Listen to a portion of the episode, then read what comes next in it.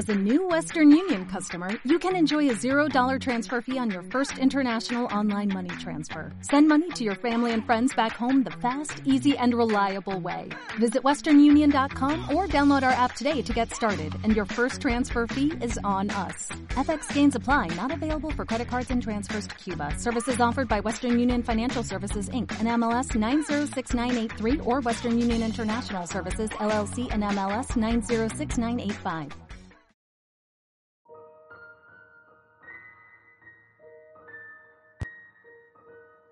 En el otoño de 1987, el canal de noticias local WSB-TV2 de Atlanta, Georgia, buscaba una forma de rellenar un hueco en su programación del domingo por la mañana. Luego de algunas solicitudes llevadas a cabo por varios dueños de negocios locales, decidieron autorizar al re joven reverendo Marley Satch a utilizar ese tiempo libre para hacer un programa de temática religiosa, el cual se estrenó el 18 de octubre sin que se le diera mucha publicidad. Se trataba de un programa religioso estándar, y consistía en el reverendo sentado en una silla enfrente de la cámara, leyendo algunos pasajes de la Biblia y discutiendo sobre su interpretación y significado acorde a los tiempos actuales. El programa recibió una audiencia bastante razonable, por lo que continuó hasta bien tardado diciembre. Fue en ese entonces cuando el estudio comenzó a recibir quejas extremadamente extrañas por parte de algunos de los espectadores de Palabra de Luz con el reverendo Marty Satch.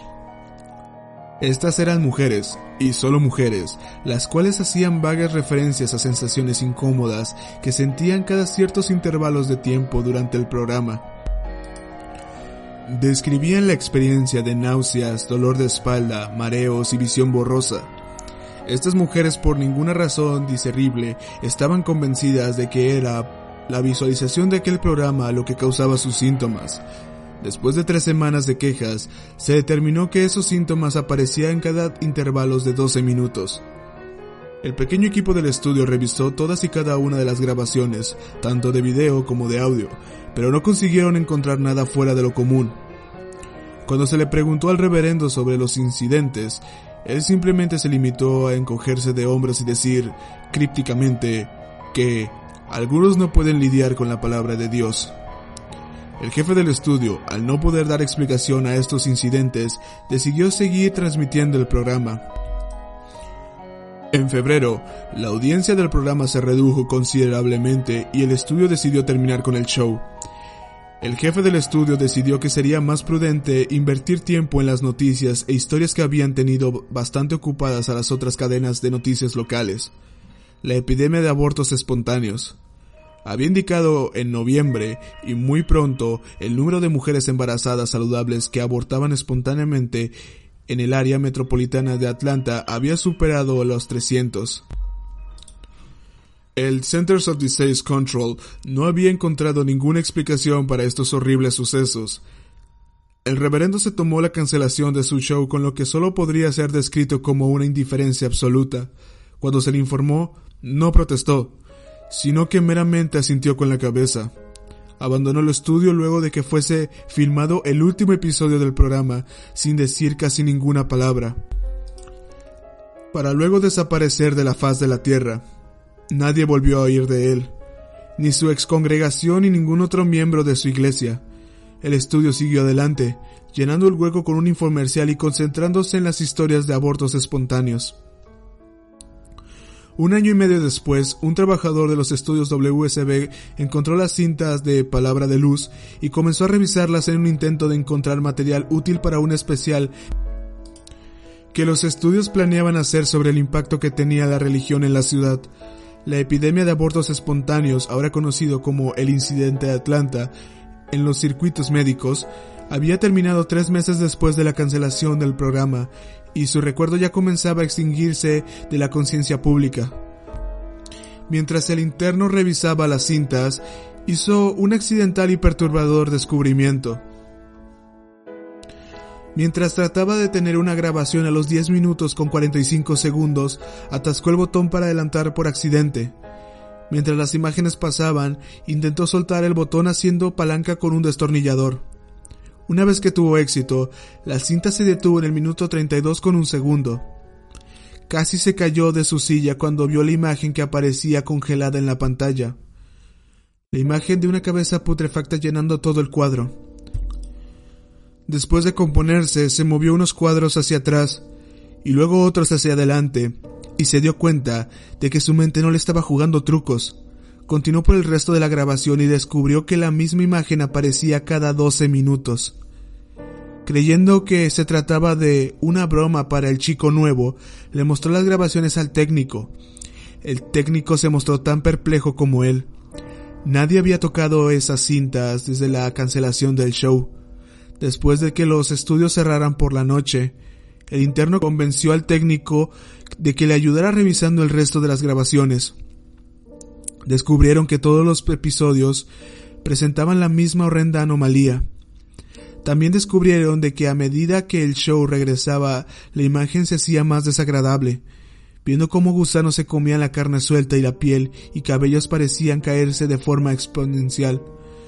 El técnico indicó al interno que lo que ellos veían era técnicamente imposible, ya que los videos en sí no mostraban signos de haber sido unidos, y que él mismo había estado presente en la filmación de todos y cada uno de los episodios por lo que sabía que no podría haber habido ningún otro momento en donde la imagen hubiese sido insertada.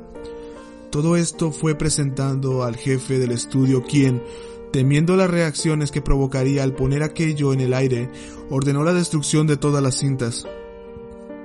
Le dijo al interno y al técnico que él no tenía ningún interés en saber qué era lo que estaba pasando, sino que cubrir sus culos colectivos era lo único importante ahora ordenó al interno y al técnico que no mencionara nada a nadie.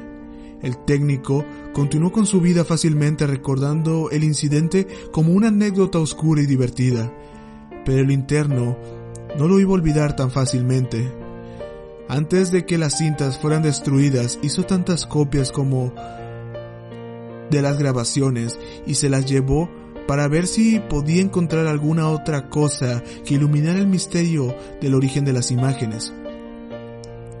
Una semana después de volver a convencer al técnico de que le ayudara, diciéndole que creía haber descubierto algo aún más perturbador que las propias imágenes. Cuando las imágenes eran reproducidas juntas en orden cronológico, la boca de la cabeza decapitada parecía moverse, como si estuviese intentando formar palabras, el técnico, temiendo por su trabajo, le dijo que se deshiciera de aquellas copias y que no volviera a hablar sobre el asunto otra vez. Otra semana después, la policía respondió a una llamada del 911 hecha por una mujer mayor de uno de los suburbios de Atlanta. Había oído unos ruidos horribles viniendo de una de las casas del vecindario, donde vivía una pareja de jóvenes le dijo a la operadora que la esposa estaba embarazada y que temía que algo horrible hubiese pasado. Cuando los oficiales llegaron a la escena 20 minutos después, encontraron las luces de la casa apagadas y la puerta entreabierta. Ingresaron lentamente y siguieron su camino hasta la sala de estar. En su interior encontraron a una mujer, muerta, con su abdomen abierto de un corte.